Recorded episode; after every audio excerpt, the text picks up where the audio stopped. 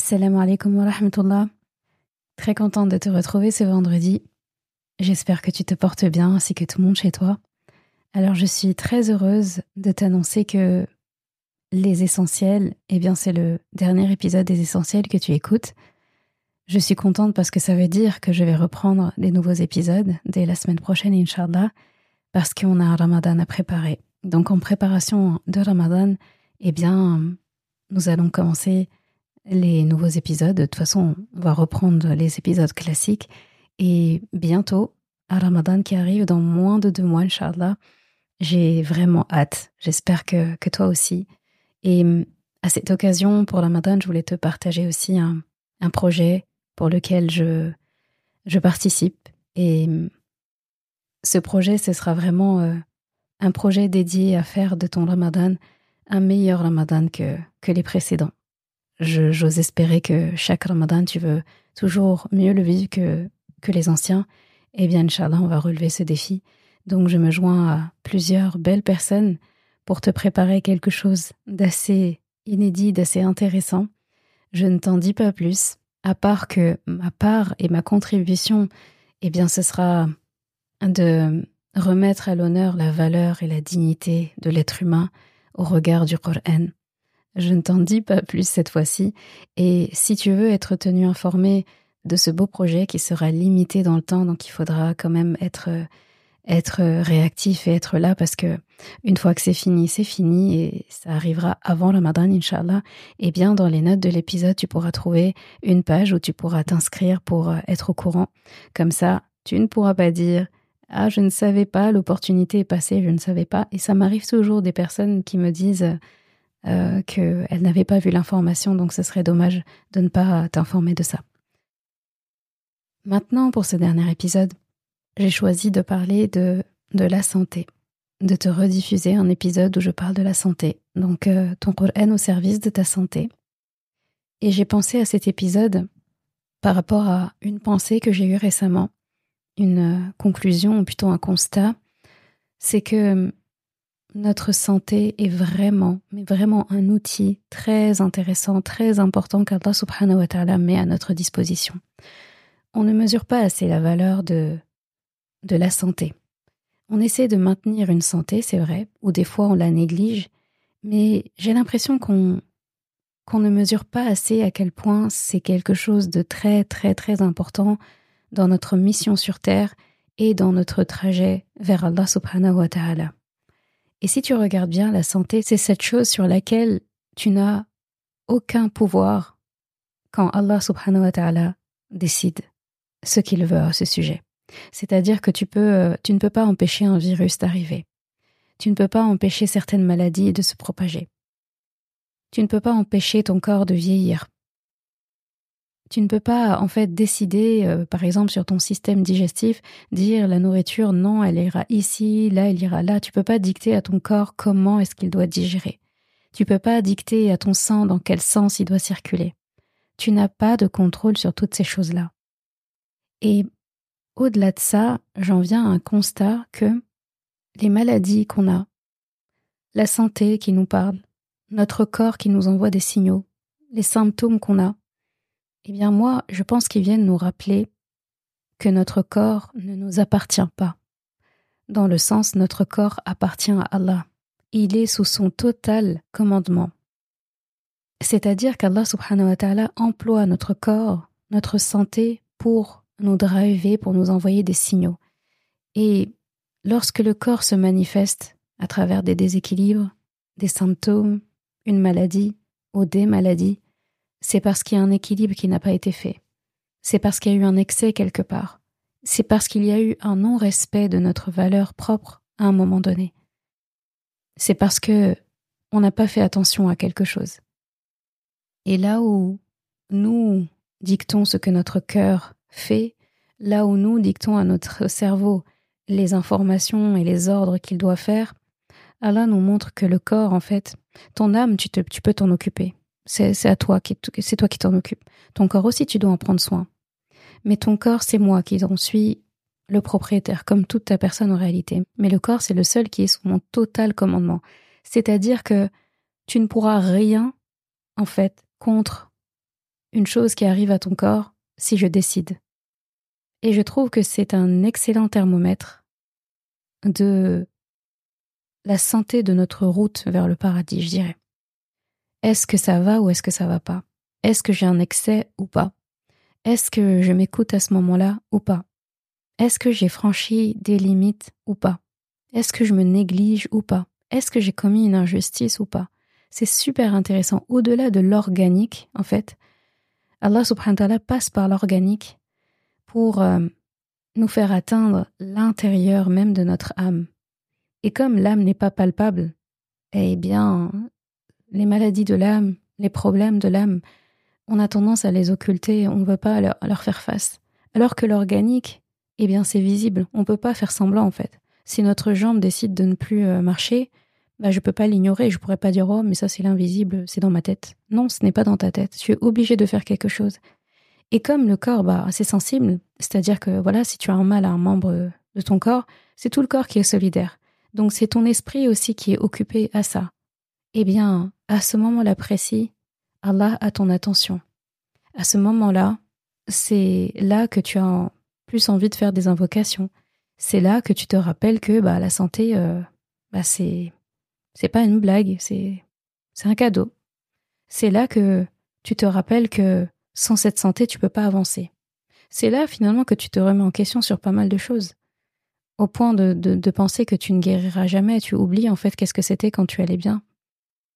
Eh bien, ce thermomètre, il faut l'utiliser.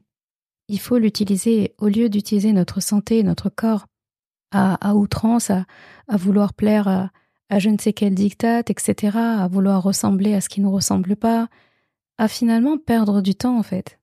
C'est bien d'entretenir la santé, ça c'est important, mais est-ce que ce que je fais de mon corps, de ma santé, sert ma cause, sert la cause d'Allah ou pas? Si c'est pas le cas, en fait, ça sert à rien. Il faut pas tomber dans un autre excès où c'est des personnes qui sont euh, leur euh, la santé et leur religion, dans le sens où ils se sont concentrés sur l'organique et ils ont oublié qu'en fait l'organique était juste là pour euh, servir de d'armure, de carapace à l'âme en fait. C'est tout, tout simplement. Et Allah utilise la couverture, utilise cette armure pour t'atteindre lorsque il veut ton attention avoir ton attention est, nécessaire pour ta survie.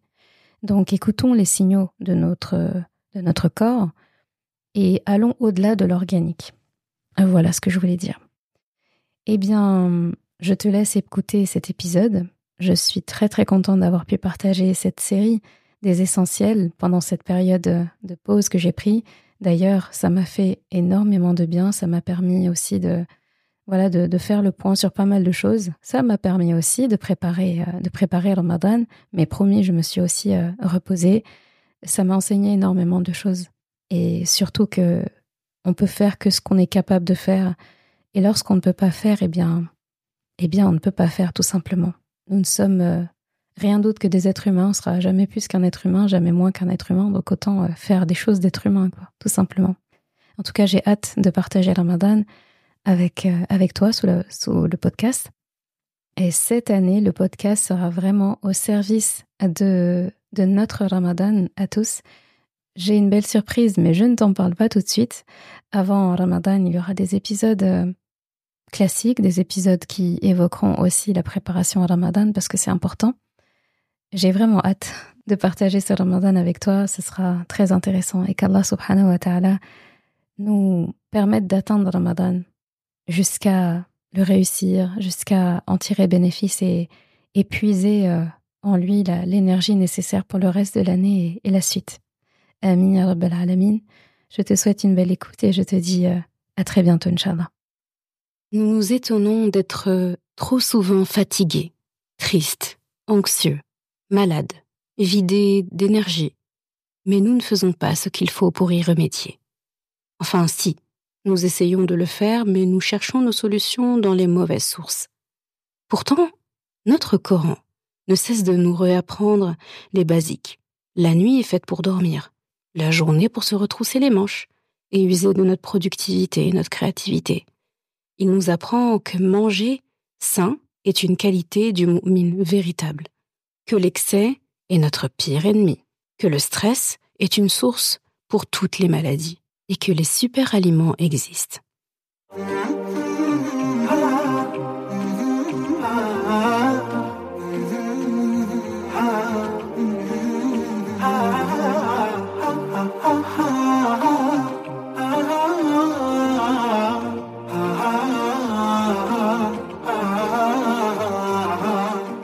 Bienvenue sur Coran de ton cœur, le podcast qui t'aide à reconnecter ton cœur à ton Coran.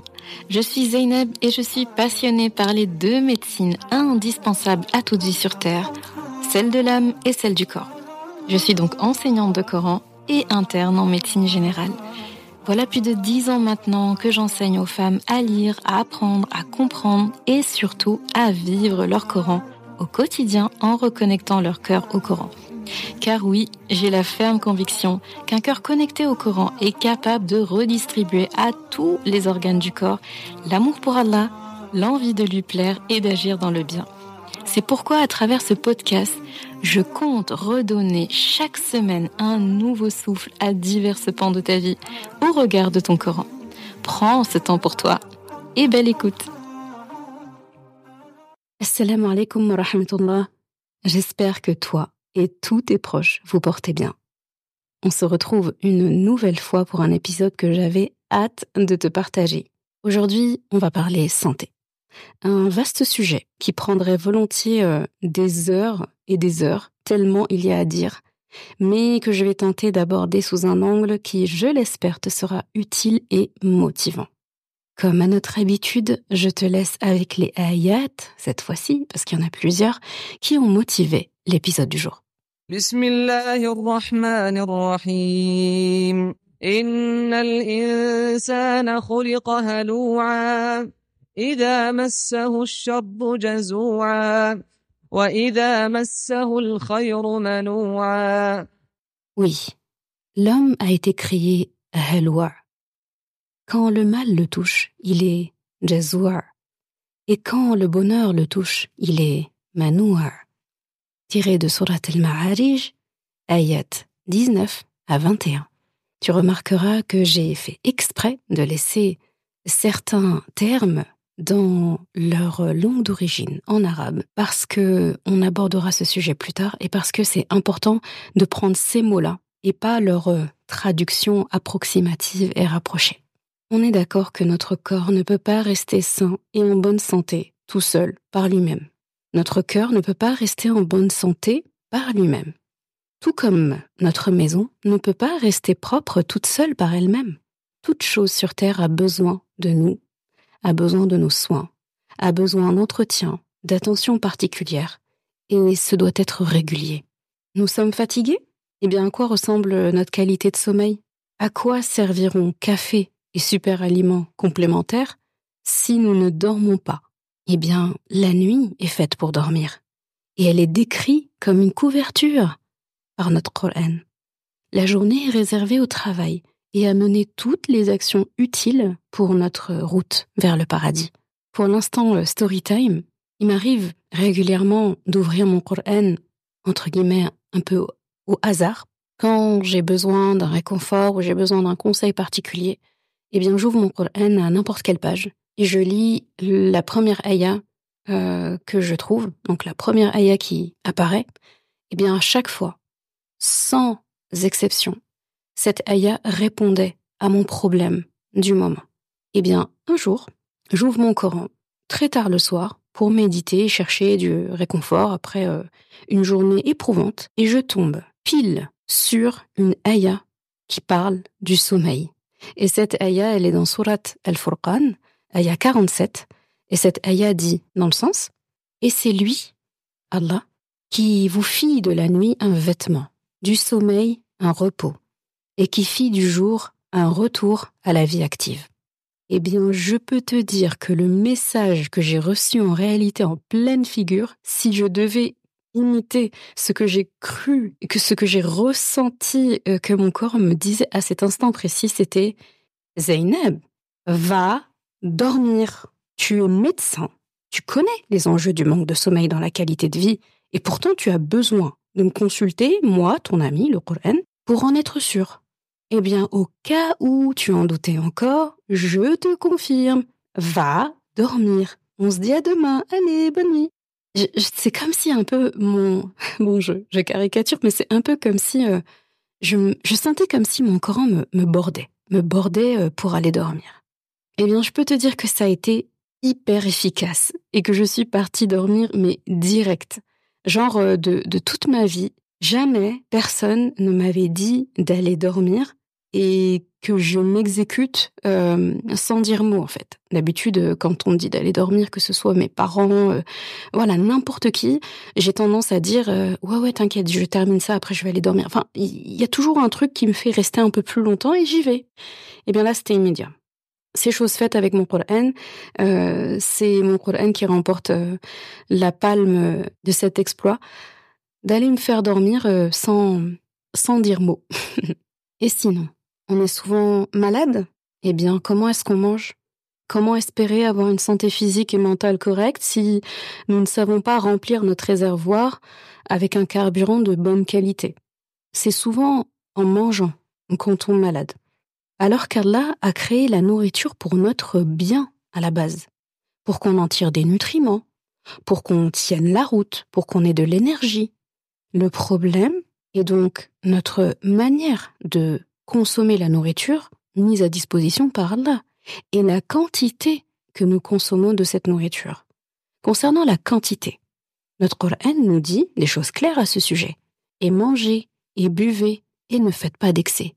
Wakulu, washrabu, wala. Dans Surat al-A'raf, ayah 31. Et le grand imam Ibn Qayyim, rahimahullah, a commenté cette ayah en disant que toute la bonne santé de l'humanité est contenue et résumée dans ces quelques mots, dans cette ayah. Et mangez, et buvez, et ne faites pas d'excès. On peut même imaginer que ce que notre Coran veut nous dire, c'est que le problème numéro un dans notre santé physique et quelque part émotionnelle, parce que on, est un peu ce qu'on mange, eh bien, ce sont les quantités qu'on mange. Notre corps n'a pas été designé pour recevoir une aussi grosse quantité de nourriture, ni pour en recevoir tout le temps sans interruption, sans pause véritable. Entre guillemets, jeûner. D'ailleurs, comment concevoir que on possède une maison, par exemple, à entretenir et on ne sort jamais les poubelles?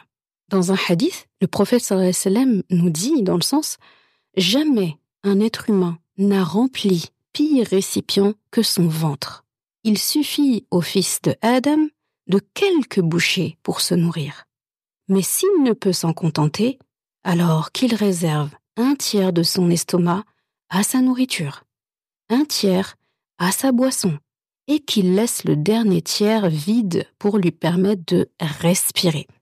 C'est un hadith qui est euh, rapporté par Tirmidhi dans ses Sunan et qui a été certifié et authentifié par Sheikh El-Bani. J'aime beaucoup euh, la version arabe de, de, ces, de ce hadith, comme tous, je trouve c'est toujours plus éloquent en arabe. Donc, en arabe, ça donne ما ملأ آدمي وعاء شرا من بطن بحسب ابن آدم أكلات يقمن صلبه فإن كان لا محالة فثلث لطعامه وثلث لشرابه وثلث لنفسه. Donc en fait, la, la répartition que le professeur Salem nous donne, elle est claire. Il aurait pu dire juste que le ventre est le pire récipient qu'on peut remplir, dans le sens où c'est un, ça veut pas dire que c'est pas, que c'est pas un bon récipient. Ça veut dire que s'il est mal rempli, il fait des dégâts collatéraux difficiles à gérer. Mais s'il est rempli correctement, c'est un allié. Mais là, on est bien d'accord que quand il parle de un tiers, c'est un maximum, pas un minimum. Alors, pourquoi est-ce qu'on considère ce tiers comme un minimum de nos jours? C'est quoi en fait? Manger pour vivre ou vivre pour manger? Il faut vraiment savoir que l'excès crée une porte d'entrée pour toutes les maladies. Et je te parle en connaissance de cause. Donc là, on a parlé de la quantité.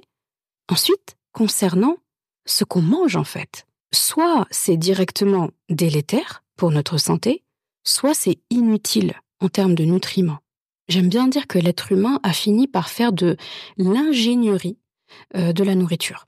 Il ajoute des additifs, des colorants, il décolore pour rendre et vendre quelque chose de plus blanc, hein, on pense au sucre par exemple. Il mélange les choses qui ne se mélangent pas, il sépare les choses qui sont censées rester ensemble, il chauffe à très haut degré et détruit les bonnes choses normalement prévues dans telle ou telle nourriture. Pire encore, il crée ses propres aliments à la place de ce que ceux qu'Allah a gratifiés euh, à la terre, les vrais super aliments comme l'eau, hum, l'huile d'olive, le miel, les fruits et légumes, la bonne viande sans excès, les dates, sans parler du sport, de la respiration, etc. Donc on a parlé sommeil, on a parlé nourriture et l'anxiété. De l'anxiété, encore de l'anxiété, toujours de l'anxiété. C'est l'état brut de l'être humain. Pourtant notre Coran nous, l'a déjà dit. Et c'est dans nos ayats du jour. Oui, l'homme a été créé haloua. Quand un malheur le touche, il est jazoua. Et quand le bonheur le touche, il est grand manoua. Par nature, Allah subhanahu wa ta'ala te dit que tu es haloua, qui est souvent traduit par instable. En fait, pour que tu puisses comprendre haloua, c'est quand tes pensées prennent le contrôle sur toi, créent de l'anxiété, de la préoccupation, une tendance à la négativité, une tendance à imaginer le pire. En psychologie, euh, quelqu'un qui réagit comme ça, on va le caser dans une, dans une catégorie. Euh, c'est censé être un problème d'être Eh bien, pour Allah, c'est une part de nous-mêmes. En fait, il faut se dire que notre esprit n'a pas été créé pour tendre naturellement vers la positivité. Quand on te dit euh, l'être humain, il est positif, il est né avec la positive attitude, ce n'est pas vrai. En tout cas, ce n'est pas ce que dit Allah subhanahu wa ta'ala. On doit façonner notre esprit pour tendre vers la positivité. L'état brut, ce n'est pas un être humain qui voit le positif et le bien partout et dans tout ce qui lui arrive. La preuve, si c'était le cas, est-ce qu'on aurait besoin de, de tous, les, euh, tous les suivis qu'on a, qu'on a aujourd'hui, tous les coachings, tous les programmes bien-être, toutes les applications de détente, respiration, euh, de méditation profonde, méditation consciente, etc., qui peuvent être, si c'est bien utilisé, des bonnes choses. Mais je cite tout ça, pas pour jeter euh, la pierre dessus, mais pour te dire, si vraiment nous étions des êtres par nature positifs, optimistes, qui voyons le bien partout et le mal en dernier, eh bien, pourquoi est-ce qu'on a besoin de tout ça? Pourquoi est-ce que ça pullule aujourd'hui encore plus à, notre euh, époque? C'est parce que ça doit se travailler. C'est parce que notre état brut n'est pas celui de quelqu'un de positif. Alors, Allah nous le dit lui-même, l'être humain a été créé c'est presque comme pour nous dire, ce n'est pas une tare et ce n'est pas, ça ne fait pas de nous quelqu'un de mauvais. Le problème, c'est lorsqu'on perdure dans cet état et qu'on ne fait rien pour l'améliorer. En fait, il faut se dire que notre esprit, comme notre corps, doit être habillé. Il faut habiller notre esprit et habiller notre cœur de vêtements adaptés comme on couvre notre corps pour se protéger du froid, etc. En fait, le corps, par exemple, n'a pas été créé pour se protéger lui-même. Parce que il y a des personnes, lorsqu'on leur dit ça, que le cerveau doit être façonné, doit être travaillé, il n'est pas naturellement euh, positif, etc. Ils disent, mais pourquoi Allah l'a créé comme ça alors? Eh bien, pourquoi Allah t'a donné, t'a fait euh, naître euh, du ventre de ta mère sans vêtements? C'est pour que tu restes sans vêtements toute ta vie? Non. Allah subhanahu donne quelque chose à l'état brut, justement pour qu'on puisse l'entretenir. C'est comme si on t'offre une plante et tu regardes la plante et tu te dis bah elle doit s'entretenir toute seule, elle doit grandir toute seule, etc. Pourquoi est-ce que je devrais m'en occuper? Et si elle fane, elle s'abîme ou elle ne tient pas, tu vas accuser la, la plante? Ben non, elle a besoin d'un entretien. Ta maison doit être entretenue pour ressembler euh, à quelque chose. Si tu entres dans une maison neuve, meublée ou pas meublée, mais tout est neuf, tout est nickel, tout brille. Et tu restes, tu laisses la maison dans cet état pendant un mois. Qui est-ce qui sera à blâmer si la maison est poussiéreuse, sale, si elle sent le renfermer? Tout comme le corps n'a pas été créé pour se protéger lui-même du froid, des intempéries, du regard des autres, l'esprit n'a pas été créé pour être laissé à l'abandon dans son état brut de haloua, Allah subhanahu wa ta'ala dans cette, euh, dans ce passage te dit que tu as été créé naturellement, Jazua, qui est traduit souvent par abattu. Une personne, Jazua, c'est une personne qui est forte à l'extérieur, faible à l'intérieur. On parle de quelque chose de Jazua quand la carapace de cette chose-là est dure et solide, mais que l'intérieur est mou. Pense à un fruit, un légume qui, dans la carapace, c'est dur, solide, et dès que tu le coupes à l'intérieur, ça fond. Allah a, a parfaitement choisi le terme.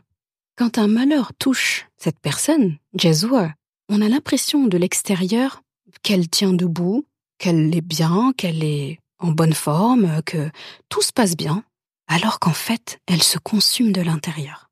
C'est une personne qui se maudit elle-même, qui va se dénigrer elle-même, qui est négative, qui pense toutes sortes de malédictions sur elle. Ah, mais de toute façon, ça tombe toujours sur moi. De toute façon, Allah ne m'aime pas. Je ne réussirai jamais. Je n'ai pas de chance. À quoi bon? Quelqu'un de Jazwa, c'est ça. Allah nous dit que c'est l'état brut. Ça veut dire que ça se travaille, encore une fois. Pense à toi, à ton corps, à ton esprit, à ton cœur, comme de quelque chose qu'il faut façonner, entretenir. Ce serait beaucoup trop simple si Allah te donnait une plante magnifique, tout va bien, et avec ou sans ton entretien, elle ne fane pas, elle ne tombe pas, elle ne s'abîme pas, elle ne dessèche pas. C'est pas possible. Ça n'existe pas. Eh bien, c'est pareil. Qui est plus vivant Une plante ou toi? Qui est la vie même incarnée? N'est-ce pas à nous, êtres humains? Par nature, Allah te dit que tu es manouar, qui est traduit très souvent par refuseur. Alors, qu'est-ce que veut dire manouar Manouar, dedans, il y a la racine manara. Manara, c'est le fait d'interdire. Quand on dit euh, manara, quelqu'un a manara d'autre chose, c'est-à-dire cette personne s'est interdit ça, s'est privé de ça, a interdit ça aux autres. C'est vraiment le but de repousser quelque chose. C'est quelqu'un qui se, qui est interdit. Eh bien, quelqu'un de manouar, c'est quelqu'un qui, quand un bienfait lui arrive, eh bien, ce quelqu'un est anxieux à l'idée de perdre cette chose. Elle prend, cette personne prend toutes sortes de précautions par peur de perdre cette chose et finalement finit par étouffer le bien qu'Allah lui a accordé à travers cette chose. Par exemple, tu possèdes une nouvelle voiture. Tu as acheté une nouvelle voiture, dernier cri, je te laisse imaginer la marque que tu veux, les options que tu veux, les nouveautés que tu veux. En tout cas, cette voiture, c'est la voiture de tes rêves. Elle est nickel. Les sièges sont en cuir ou en daim, beige, clair, etc. Je dis ça pour parler du côté euh, facilement salissant. Eh bien, cette voiture, pour montrer le côté manoir, tu vas la laver tous les deux jours. Allez, j'exagère, toutes les semaines. Tu vas la laver toutes les semaines. Tu as mis euh, des protections euh, au sol et tu enlèves les cailloux régulièrement. Tu la passes au karcher tout le temps.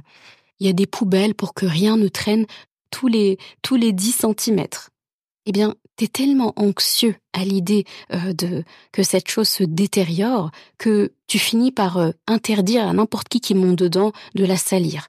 Touche pas ça, fais pas ça, ne t'assois pas ici, etc. En gros, rentre pas dans ma voiture, c'est plus simple.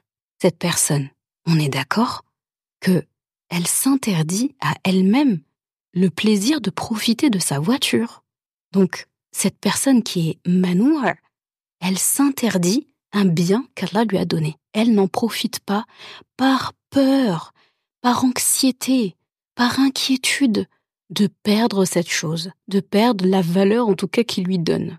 De la même façon, admettons euh, un père qui a une fille qu'il aime de tout son cœur, c'est la prunelle de ses yeux, il l'a élevée, il l'a éduquée, il lui a donné tout ce qu'elle voulait, euh, les grandes écoles, c'est quelqu'un d'accompli, intelligent, épanoui, voilà, une, une femme accomplie. Et en fait, un père manoir, ça peut être un père qui a tellement peur en fait de perdre sa fille. Dans son inconscient, à lui, dans sa propre conception, il a tellement peur de la perdre, tellement peur euh, qu'elle se trompe de voix, tellement peur qu'elle tombe sur la mauvaise personne, ce qui peut être légitime hein, comme peur, on n'est pas en train de juger, mais il est tellement manoir dans tout ça, il a tellement peur qu'il se comporte comme un manoir. Donc ça veut dire que c'est un père qui, lorsque sa fille va s'intéresser à un homme musulman qui lui convient, qui, qui a toutes les qualités qu'elle recherche, etc., est capable de dire non à, cette, à sa fille ou dire non à ce jeune homme qui se présente euh, et de, de l'étouffer, d'étouffer en fait sa fille, d'étouffer cette, euh, cet homme parce que non, tu n'es pas assez bien pour ma fille. Non, tu es trop jeune, euh, tu peux encore faire des études, tu peux encore gravir les échelons. Et sans raison valable, en fait. Cette personne est Manour. Il a tellement peur, en fait, que, que sa fille lui échappe, tellement peur que le bonheur qu'il avait d'avoir sa fille sous ses yeux, de voir sa fille grandir, de voir sa fille évoluer, pour une raison quelconque, une raison qui le, qui le concerne, eh bien, il a peur. Donc, il finit par étouffer ce bien. Donc comme la personne qui finit par ne pas profiter de sa voiture, parce qu'elle interdit tout à tout le monde et même à elle-même, donc elle ne bénéficie pas de ce bien qu'Allah lui a donné, ce père, en fait, peut s'interdire et se fermer des belles portes qu'Allah lui, lui donnait en étouffant sa fille, en étant manoua envers sa fille. Donc il se prive du bonheur d'avoir des petits-enfants de sa fille.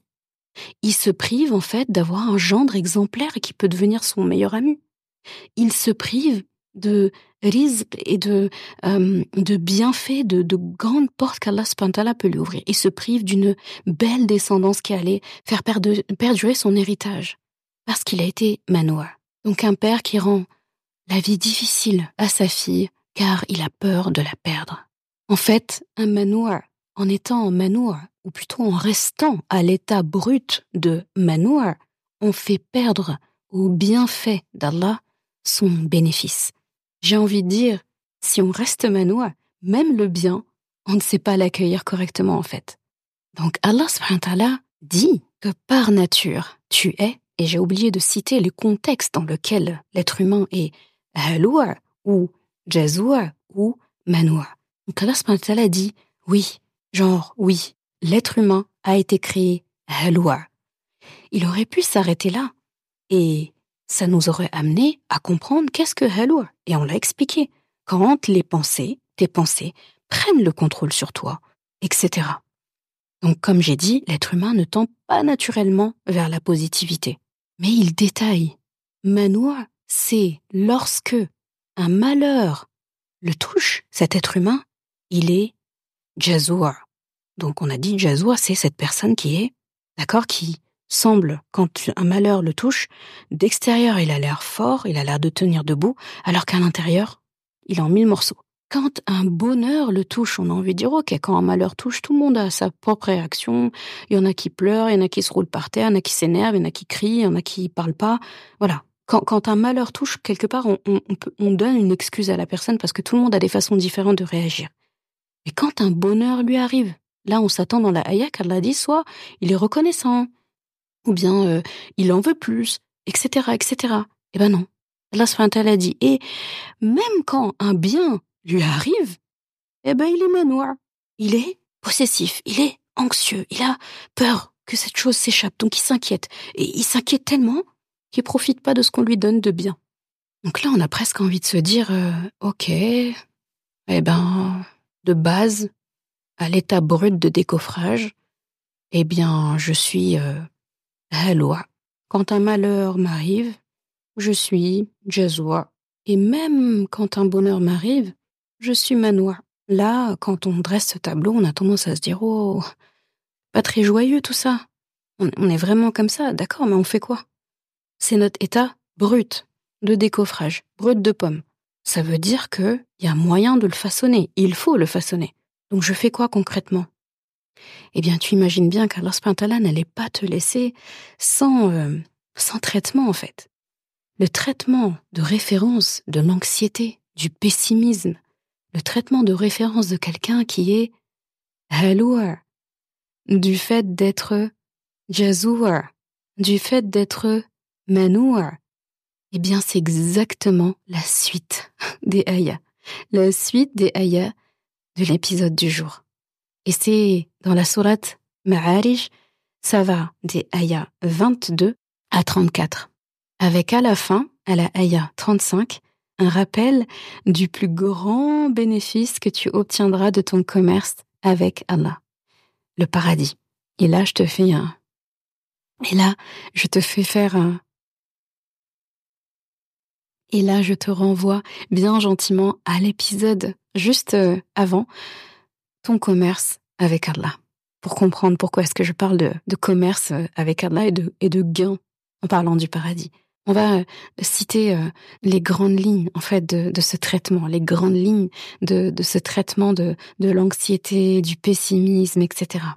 En d'autres termes, tu resteras anxieux, pessimiste, inquiet à l'idée de perdre les bienfaits de ta vie, sauf si tu décides de faire partie de ceux qui établissent la salat, la prière.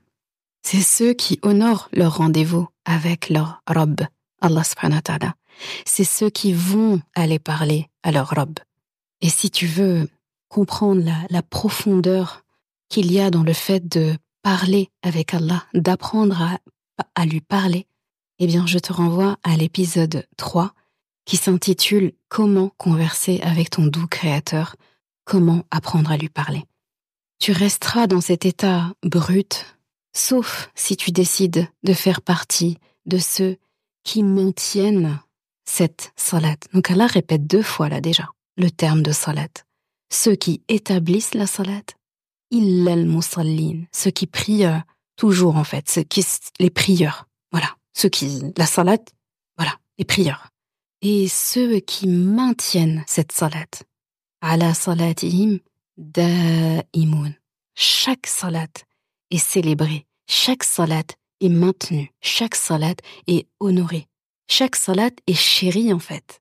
Et ces gens ne ratent leur salat, leur rendez-vous privilégié avec Allah pour rien au monde.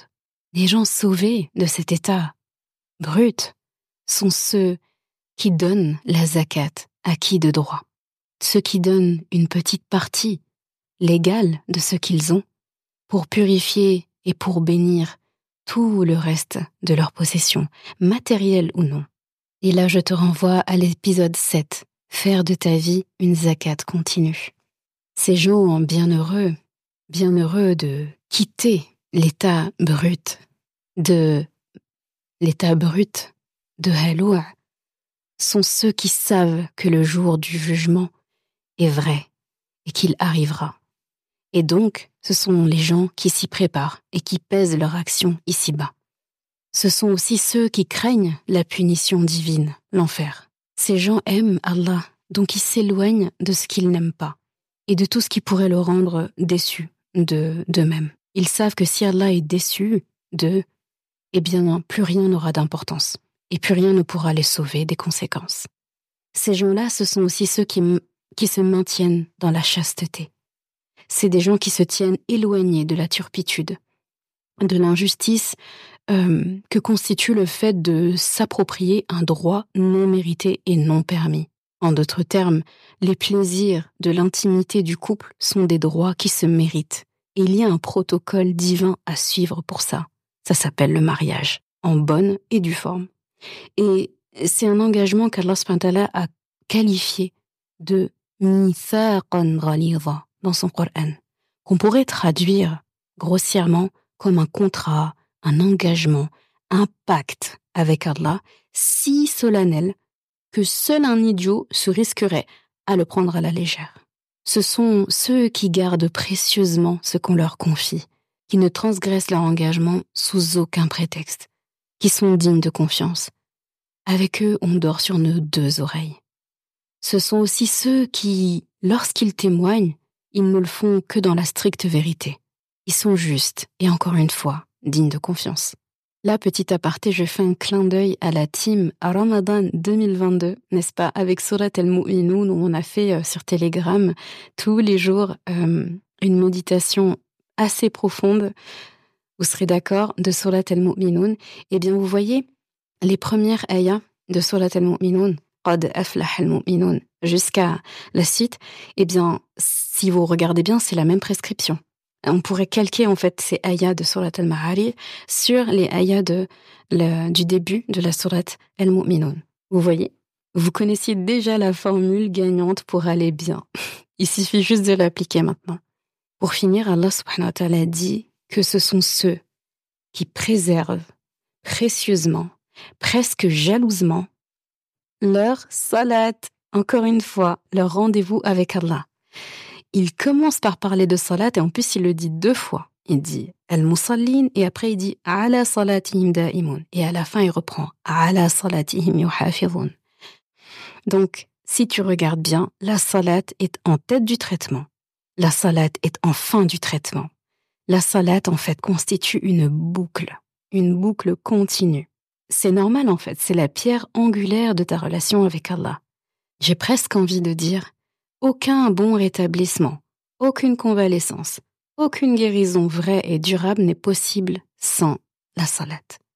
Si une personne a l'impression de se sentir bien alors qu'elle ne célèbre pas la salat, alors qu'elle sache dès maintenant que ce sera éphémère, ça ne durera pas.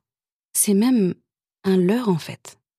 La prière, la salat, ce lien avec Allah, c'est un excellent moyen de faire euh, entrer le Coran dans ta vie. Et quand le Coran entre dans ta vie, il transforme tout en bien. Si tu oublies les grands principes de ta santé mentale et physique, ton Coran est là pour te le rappeler. Et tu sais où loge le Coran Il loge dans ton cœur. J'aime bien dire que le Coran, le seul endroit où il, a, où il accepte de s'établir, d'habiter, de loger, c'est ton cœur. C'est l'organe qui distribue le carburant à tout le reste de ton corps. Alors, tu sais ce qu'il te reste à faire. S'il y a bien un organe sur lequel tu dois focaliser les soins, c'est ton cœur. Et ton cœur est l'affaire de ton Qur'an. Tu as donc tout ce qu'il te faut? Je suis médecin du corps, par mon métier. Mais si j'étais un médecin du cœur, genre que c'était un métier qui, qui existe et qu'on pourrait écrire euh, sur une ordonnance, eh bien si quelqu'un se présente dans mon cabinet et me parle de son mal-être et me dit euh, Docteur, je comprends pas, pourtant j'ai tout essayé, et que dans ces traitements, si dans tout ça, il me dit qu'il n'y a pas la salade, et si je le questionne pour lui dire est-ce que la salade apparaît dans ce traitement, il me dit que non, eh bien je ne cesserai de le lui represcrire en tête d'ordonnance et en fin d'ordonnance, et je l'écrirai en gros caractères. Tiret, salade, cinq fois par jour, et plus si douleur. Je ne cesserai de lui répéter. Je lui dirai même, j'aurais beau vous donner tous les médicaments, tous les conseils de la terre. Si vous ne suivez pas de vous-même la prescription sacrée d'Allah, je ne pourrai rien pour vous. Personne ne pourra rien pour vous. Personne. Et à la fin, comme tout le monde, vous retournerez vers Allah. Et il vous posera des questions que n'importe qui redoute qu'on lui pose. Imaginez qu'Allah le jour du jugement vous dise Pourtant je t'ai tout donné, je t'ai tout mis à disposition. Pourquoi as-tu tourné le dos à tout ça? Pourquoi avoir volontairement choisi de rester dans la maladie, dans l'anxiété, dans le pessimisme, dans la tristesse, dans la douleur, dans la peur? Pourquoi? Alors que je t'ai pourtant donné en exemple quelqu'un qui a fait ça et qui a très très mal fini. Shaitan, la'natullah alayh.